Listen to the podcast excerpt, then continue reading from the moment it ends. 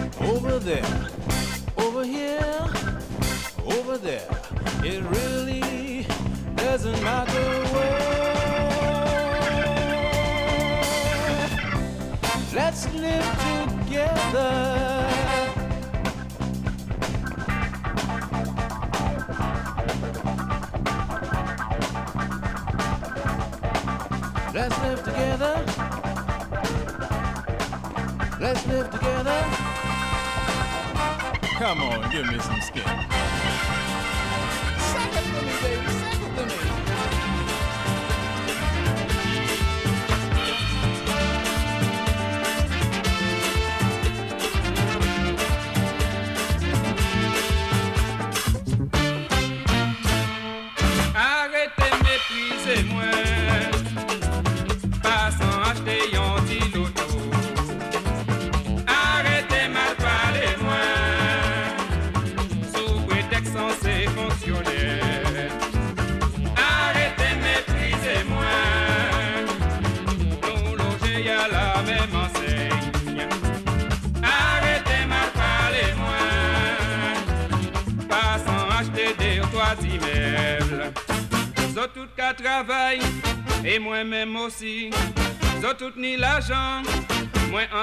Mas o meu porque sabe, só camarcale moé.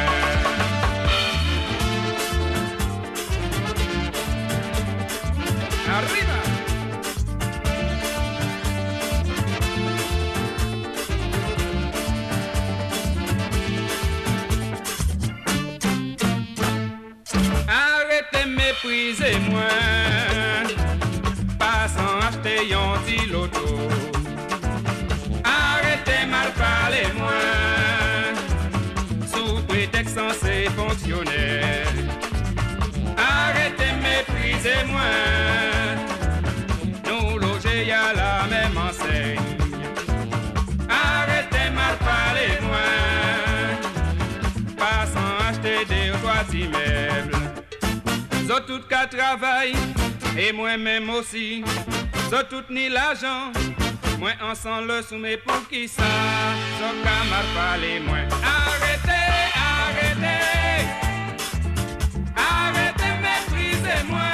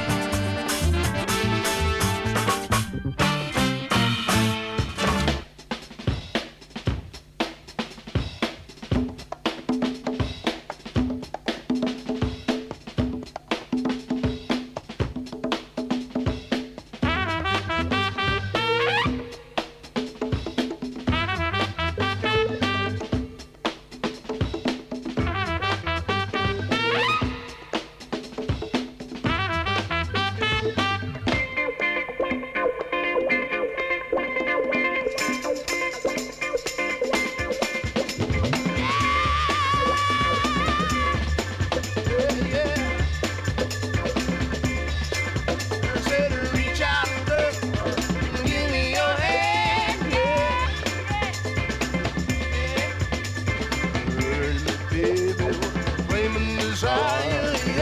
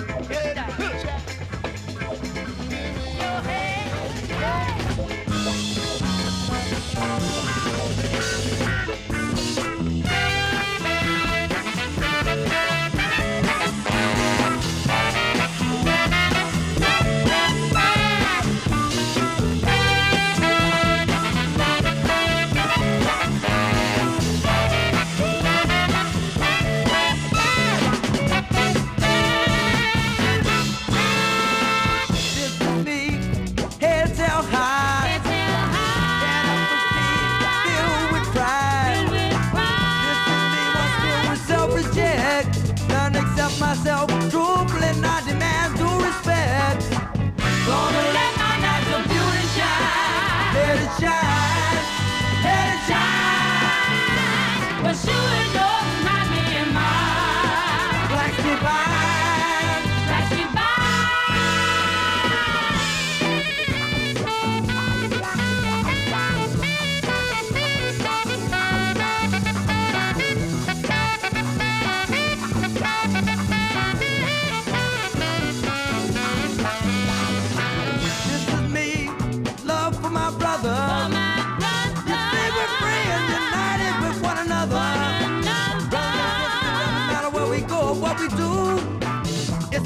Us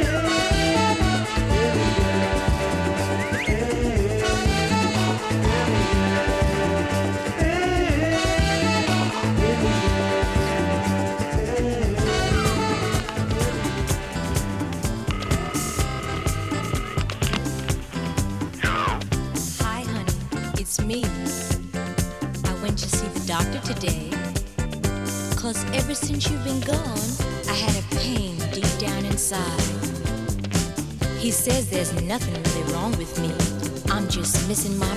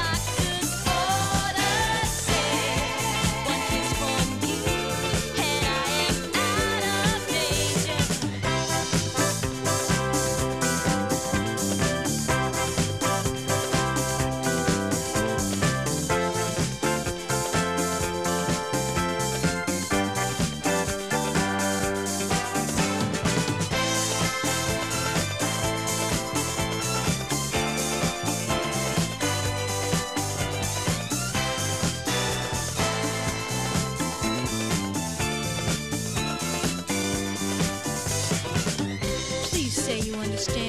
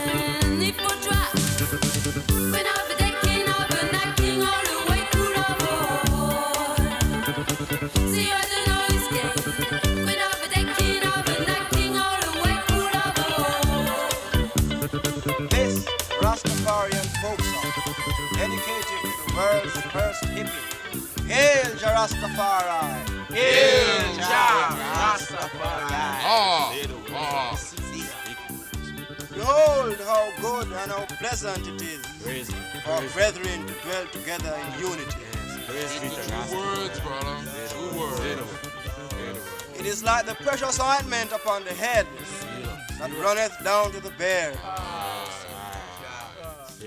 Even Iman's beard that went down to the skirt of Iman's garment. Praise, praise, Selah. And peace and love.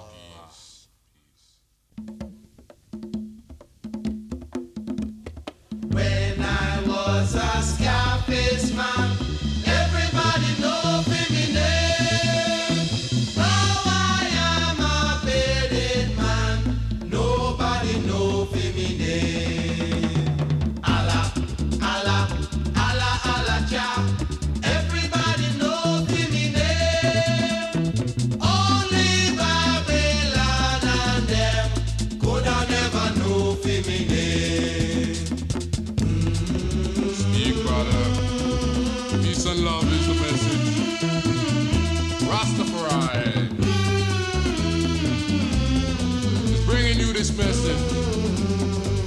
Yes.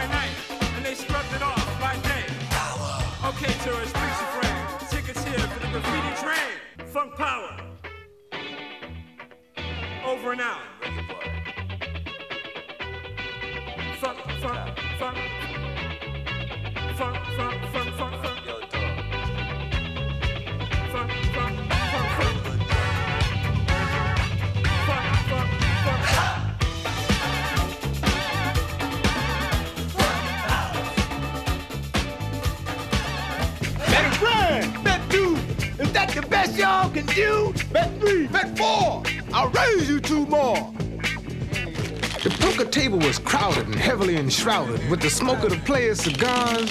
They were drinking and smoking, snorting and coking, and being watched by two underworld czars.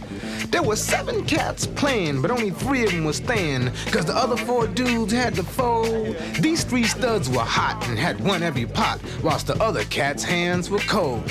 They were playing five card draw and had won premature and just knew that they had it made. So we decided we'd liven up the pot by copping a squat, cause we were much more harder to persuade. Big Bill Wheeler had been the dealer, along with Spongy and Shy. They had played it slick and used the Indian giver trick, then let the other four cats comply. We copped our squats, then anteed in the pot. The figure was set at a grand. We sat across from each other so we could dig one another and signal when we copped a hand. With our motions concealed, we each cut for the deal, then passed around the pack. First Spongy and I, then Bill Spoon and Shy, who was the first man to come up with a jack. Shy broke out a new deck, which I asked to inspect. Before we all embarked, I checked out the front, sides, and back, then let Spoon cut the pack, satisfied that the cards weren't marked. He shuffled and deal with nerves like steel, commanding our quiet respect. After receiving my hand, I signaled to my man to open up indirect. Spoon coughed back twice, letting me know he was nice. Sitting there with three of a kind. But first, we'd have to lure them in and let them think they could win by making our attacks combine. Spongy opened for a grand and the play began, but not till they had paid the price. Cause I quickly raised his bet with my jaws dead set, wearing a face like a sheet of ice.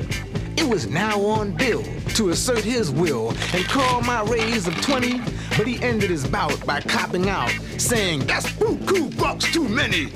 Spoon diagnosed the effects as his turn came next. Just like I expected him to, he then called my bet and Shy began to sweat, trying to figure out what he should do. He soon realized that he couldn't last, so he reluctantly passed, and it was now on Spongy again. After wiping away his sweat, he called my bet, then raised me another 10. But by now we had cramped their style and had Spongy's mind beguiled, so he didn't know what to do. I then folded my hand according to plan, giving Spoon the green light cue. Spoon tripled his 10, and it was on Spongy again. The call razor died. The pressure was so great, he had to deliberate before he could give his reply. After a five minute stall, he finally called, saying, I'll take two cars, my man. Spoon also took two, and the tension grew as to who had the better hand. Spoon soon signaled with a nod, indicating he had received a card. He needed to make four of a kind. Meanwhile, Spongy had raised him another ten, saying, It's on you, my friend, trying to put my man in a bind. But Spoon took it in stride as he quickly complied and dealt with the situation. He put his 10 G's in the pot, saying, Now let's see what you got, without the slightest hesitation. Spongy laid down his hand, saying, Four studs, my man, and reached over to scoop up the pot. But Spoon stopped him cold, saying, It's about time you were told. Four bitches is what I got. It was the things she used to tell me, the love we had inside. The thing she used to show me, the love we had, it died. Yes, my baby's gone away. She ain't coming back to stay. Yes, I know. She told me so.